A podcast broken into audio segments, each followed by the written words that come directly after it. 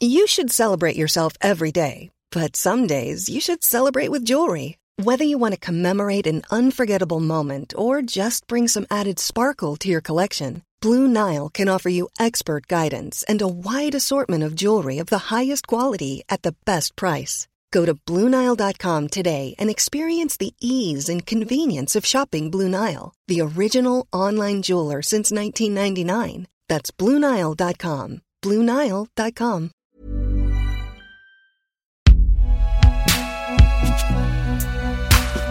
Binge Audio présente.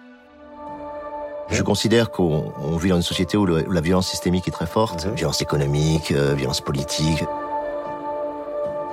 C'est même pas le problème de la violence légitime euh, et qui, et qui la possède, c'est qui a la légitimité pour dire qui est violent. Ce serait intéressant de savoir qui a euh, susurré à l'oreille de cette commission le fait que la France puisse être un pays qui ne respecte pas les droits de l'homme.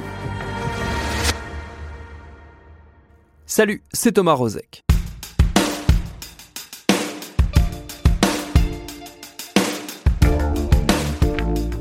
Comme promis, et pour conclure notre virée dans les archives de ce podcast, suite et fin de notre conversation de décembre 2020 avec David Dufresne, toujours autour de son excellent documentaire Un pays qui se tient sage. Un film, on l'a dit, où la question du maintien de l'ordre, de la violence policière est omniprésente. Un film dur, parfois brutal, comme le sont de plus en plus souvent les forces de l'ordre, mais un film qui n'est pas pour autant un constat noir et désespéré sur une démocratie à bout de souffle. C'est plus subtil que ça. Et même, aussi paradoxal que ça puisse paraître, vu le sujet, ça n'est pas dénué d'espoir. Moi, en le voyant, en suivant ces dialogues parfois compliqués mais toujours cordiaux entre les différents protagonistes du film, j'en étais ressorti à l'époque confiant dans notre capacité collective à discuter, à débattre, sans nous déchirer ou nous agresser, à réfléchir ensemble, quelles que soient nos opinions, et donc peut-être à trouver par la discussion une issue à cette violence qui se répète.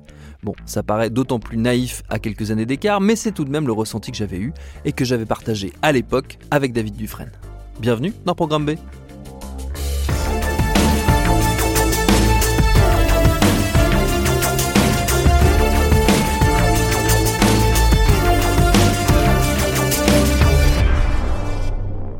Ah bah ça, ça me fait super plaisir que tu aies ressenti ça parce que c'est l'enjeu du film. hein. C'est l'idée de dire euh, on peut venir avec, euh, nos partis pris, euh, on peut venir avec nos convictions, etc. Mais on peut quand même un peu discuter. quoi.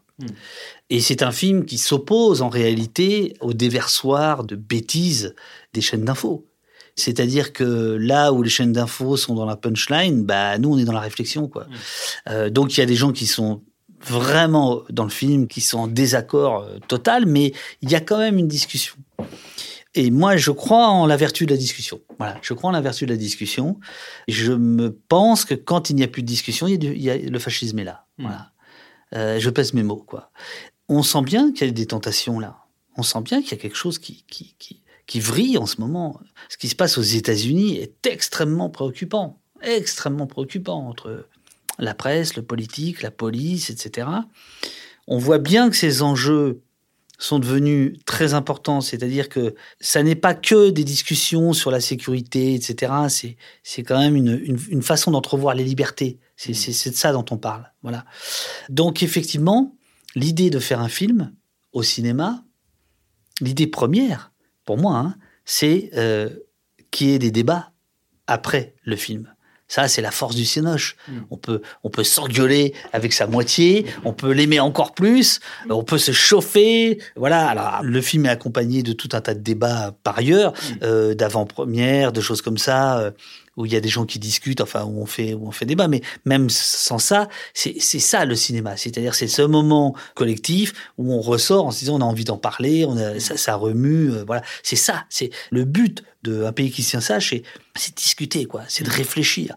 C'est d'essayer de, d'avancer et non pas de s'enfermer dans euh, dans cette espèce de de logique absolument dégueulasse dans laquelle on veut nous enfermer. C'est-à-dire qu'en gros, on nous explique aujourd'hui, euh, vous critiquez la police, vous êtes anti-républicain. Bon, bah, c'est dégueulasse, quoi. C'est parce que ça, ça, ça, c'est, c'est pas, c'est, un, c'est faux. Et deux, ça empêche évidemment euh, la discussion. On peut discuter euh, de la République, oui, C'est le propre même de la République d'être discutable.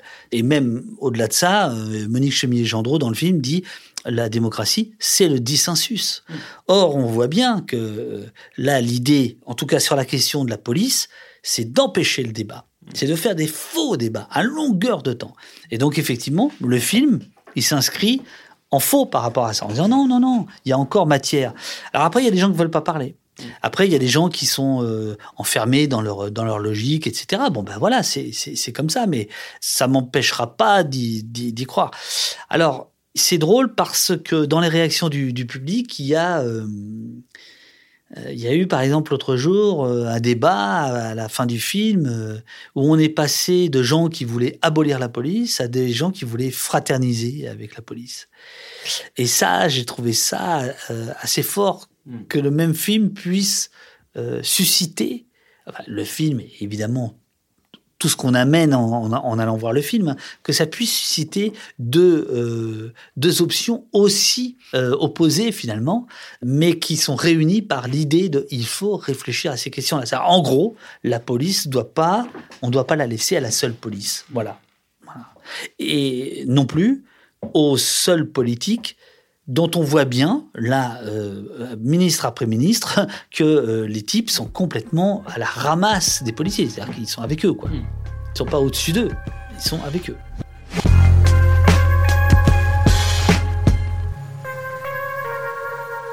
Dans le choix des, des intervenants, dans le choix du, des, dialogues, des, des, duos qui sont, qui sont à l'écran, moi je me demandais qu'est-ce qui t'avait amené à faire sortir à nous faire sortir du champ strictement de soit de la police, du militantisme ou euh, de l'analyse euh, sociologique, historique, euh, qu'on a l'habitude d'entendre, ou en tout cas qui est sur son terrain habituel, pour nous amener un peu plus loin vers la fiction. On a cité le nom d'Alain Damasio, qui est un des premiers, une des premières personnes qu'on voit à l'écran, qui est donc un auteur de science-fiction, bon, un auteur militant qui a des positions qui sont connues et publiques, mais qui nous emmène quand même vers un autre champ, euh, un autre champ de réflexion. Oui, mais euh, pour cette raison, c'est-à-dire que il existe, euh, c'est presque un genre aujourd'hui. il existe des films de, victimes mm. où des victimes des violences policières racontent ce qui leur arrive. Il existe depuis toujours Télépimpon, hein, c'est-à-dire les flics qui parlent des flics. Il existe des prétendus débats avec trois contre-vérités, deux mensonges et dix approximations et au milieu un chercheur qui essaye de, de, nuancer. Bon, voilà. Euh, bah évidemment, il fallait sortir de tout ça. Il fallait faire exploser tout ça. Euh, donc, euh, euh l'idée, c'est de, faire appel à des gens qui réfléchissent à ces questions-là et dont le poste d'observation n'est pas forcément attendu. Voilà. Et donc, effectivement, quand euh, Alain Damasio euh, parle, il réfléchit aux mots, au sens des mots, donc au sens de la violence. Donc là, il cite Genet euh, qui oppose violence à brutalité. Et là, à ce moment-là, le, bah, le film s'ouvre. Euh, voilà, c'est ça l'idée. C'était d'aller chercher des gens qui n'étaient pas euh, forcément attendus. Alors après, le choix, c'est simplement un jour, j'avais fait un débat avec Alain Damasio et, et j'avais trouvé le mec formidable, quoi. Je l'avais trouvé super.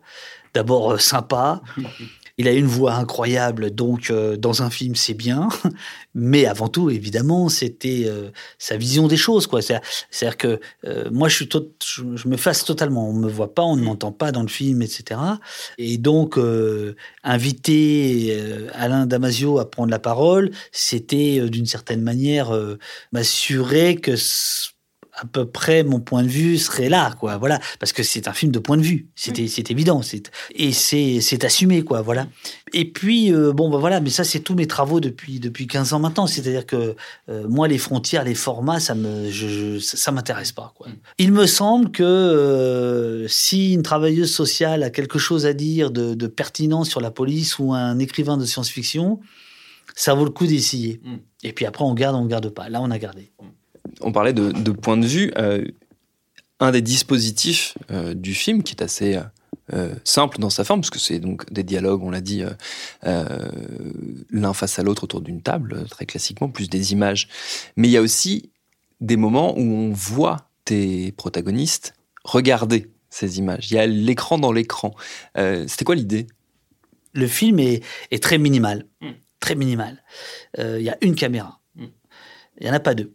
Ça a l'air de rien, mais de mon point de vue, ça change tout. C'est-à-dire que justement, on n'est pas dans une écriture télé où il y a euh, une caméra euh, un, petit peu concentrée, puis une autre qui filme plan large, et puis euh, comme ça, on fait des plans de coupe, et puis ce sera fait, et puis voilà. Non, non, on n'est pas du tout là-dedans. Il y a un jeu sur la lumière qui est très important aussi.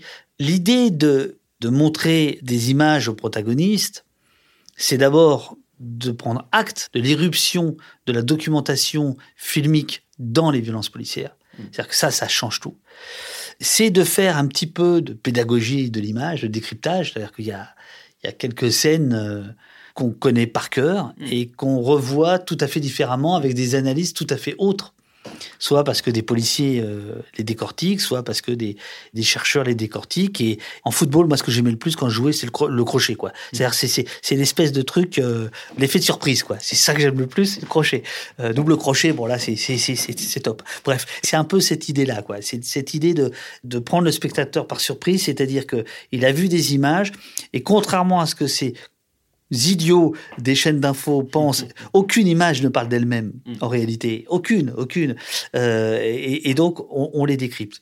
Alors c'est des moments parfois qui amènent une émotion. Euh, c'est à toi d'en juger, mais qui voilà, qui apporte une émotion.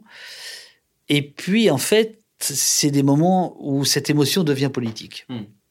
Et c'est là où je trouve c'est intéressant. C'est-à-dire que quand certaines victimes, au lieu de raconter ce qui leur est arrivé, partent des images qu'elles sont en train de voir pour analyser la situation, là, on est dans vraiment euh, quelque chose. Donc, il y, y, a cette idée-là. Et puis, il y a l'idée, euh, pour moi, très importante, qui est de dire que ces images-là sont beaucoup plus grandes que Facebook et Twitter, mm. Instagram et, et autres, que ces images-là méritent autre chose qu'un petit écran. Mm et que euh, elles méritent d'être euh, ce qu'elles sont, énormes. Mm. Elles sont énormes. Mm. En réalité, c'est énorme. Mm. Cette violence-là, elle est énorme.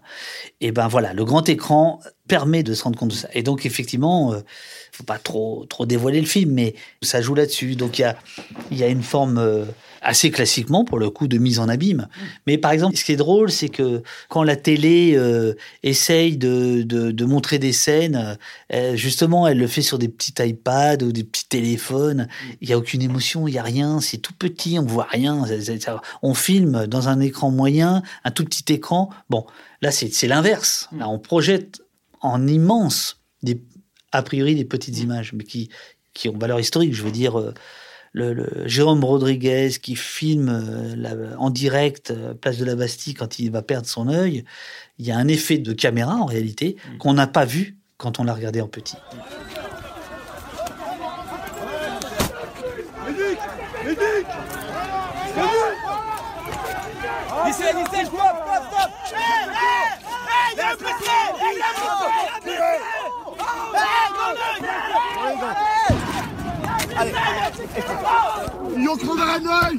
Ah, eh, serre-moi la main, t'es avec mon téléphone, mon téléphone. Il est, il est là, il est là. T'inquiète pas, il est là. Prévenez ma famille, prévenez ma famille. On va le mettre dans ta poche. Prenez ma famille dans, la, dans le live, prenez ma famille dans le live, s'il vous plaît. T'es sûr Prévenez ma famille dans le live, s'il vous plaît. Ah, on, va s'en occuper, on va s'en occuper, t'inquiète pas. T'énerve pas, on va s'en occuper. Je suis avec toi, Jérôme, on est là. Et là, en grand, ça surgit. C'est-à-dire que tout d'un coup, il y a, je laisse la surprise aux gens, mais il y a des éléments dans l'image qui sont absolument mm. euh, bouleversants. Quoi. Mm. Voilà. Par ailleurs, moi, il se trouve que ça fait partie des trucs que je fais depuis longtemps, de, de réfléchir à, au statut de l'image, etc. Donc c'est c'est aussi c'est aussi ça, c'est aussi cette façon-là de de, de, de réfléchir à ça. Quoi. Et la sensation que ça, que ça donne, pour parler précisément des moments où les protagonistes regardent des images, euh, c'est la sensation de participer, quand on est dans la salle, de participer au film et, et de se dire qu'ils sont en train de regarder le film avec nous et presque on voit le film se faire devant nous. Super. non mais non non c'est non, non mais c'est super mais très sincèrement c'était pas voulu. Mm. Bah là on est dans la salle où on a monté le film. Mm. Bon donc là à l'écran euh, il est petit. Mmh. Et quand on a montré le film pour la première fois sur grand écran, effectivement, on a senti qu'il y avait ce, cette identification, en mmh. fait, qui s'opère entre le spectateur, le film. Et ben ça, euh, c'est pas moi, ça c'est le cinéma, quoi. Mm. C'est le cinéma, bon sang de bonsoir. C'est le cinéma, c'est-à-dire cette identification mm. ou contre-identification, qu'importe. Euh, mais effectivement, il y a une implication euh, du spectateur dans le, le, le, le, film. Et là, c'est pas pour le faire voyager dans la fiction, c'est pour le ramener à sa position de, bon, le terme est un peu galvaudé, mais de citoyen. C'est-à-dire mm. que si tu es dans le film, ça veut dire que tu es dans la rue, ça veut dire que tu es euh, dépositaire, euh, malgré tout, aussi euh, de ce pouvoir. Est-ce que tu le laisses à d'autres? Est-ce que tu acceptes qu'il s'opère comme ça ou est-ce que tu acceptes ou est-ce que tu voudrais qu'il soit critiqué etc et donc euh, en fait c'est une position politique qu'on te donne mm. on, te met mais objectivement, c'est en t'écoutant et c'est en voyant les, premières euh, projections que je me suis rendu compte que c'était, il y avait cet effet-là.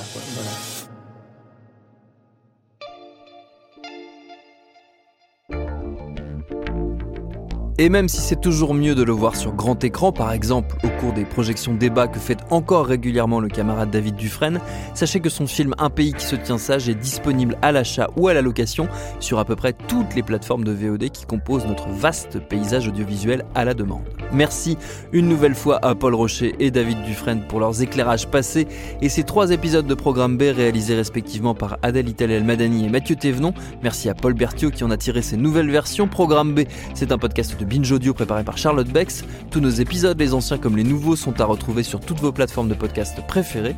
Cherchez-nous sur internet si vous voulez nous parler et à très vite pour un nouvel épisode.